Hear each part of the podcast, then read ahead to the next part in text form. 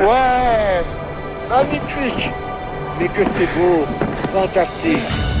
En allant dans l'Himalaya, les alpinistes ont des passages obligatoires.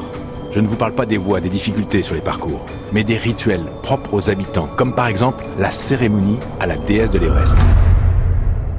C'est la première des choses quand on arrive au camp de base de l'Everest qu'on va avoir à faire, c'est de dresser un temple.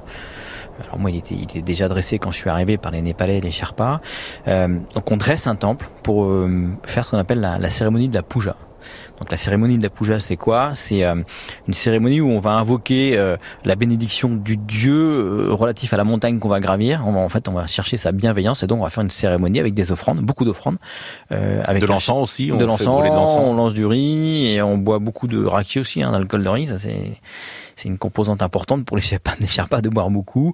et il y a des chamans qui sont là, qui sont rémunérés pour accompagner nos prières, nos demandes de protection de la montagne qu'on va gravir. Et là, en l'occurrence, S'agissant de l'Everest, il s'agit de Sagarmatha. Sagarmatha, c'est la déesse mère en népalais, c'est la, la, montagne des montagnes. Hein. donc, euh, j'allais quand même mettre mes crampons sur Sagarmatha. Donc, il fallait quand même euh, qu'on soit respectueux. Donc, on a fait une très très belle puja. Alors, évidemment, avec beaucoup de drapeaux à prière, euh, beaucoup d'encens, beaucoup de rachi aussi. ça dure combien de temps? Ah, ça dure une grosse matinée. Quelle était la, relation que vous entreteniez avec, avec les Sherpas, avec les porteurs? Alors, euh, compliqué, parce que certains parlaient anglais euh, plutôt, enfin les, chefs d'expédition parlent plutôt bien anglais, les autres parlent très très peu anglais, donc on, se comprend parce que un, un, Népalais qui essaie de parler anglais ou un Français qui essaie de parler anglais, on arrive à se comprendre assez facilement. Par contre, c'est des vrais c'est des vraies barrières, enfin des vrais castes qui se mettent eux-mêmes. C'est-à-dire que euh, je, je pouvais pas manger avec eux. En tout cas, euh, quand je voulais manger avec eux, ils me faisaient manger d'abord. Euh, j'étais avec eux dans leur tente. Il me faisait manger d'abord, il mangeait après.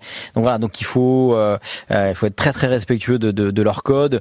Euh, on n'embrasse pas les gens au Népal, on, on serre pas la main. Enfin voilà, il y a, y a, plein de codes à respecter comme ça. C'est assez intéressant. De toute façon, la découverte des autres, c'est forcément intéressant. Luc Boinard nous raconte son Everest, une aventure personnelle, une ouverture sur le monde.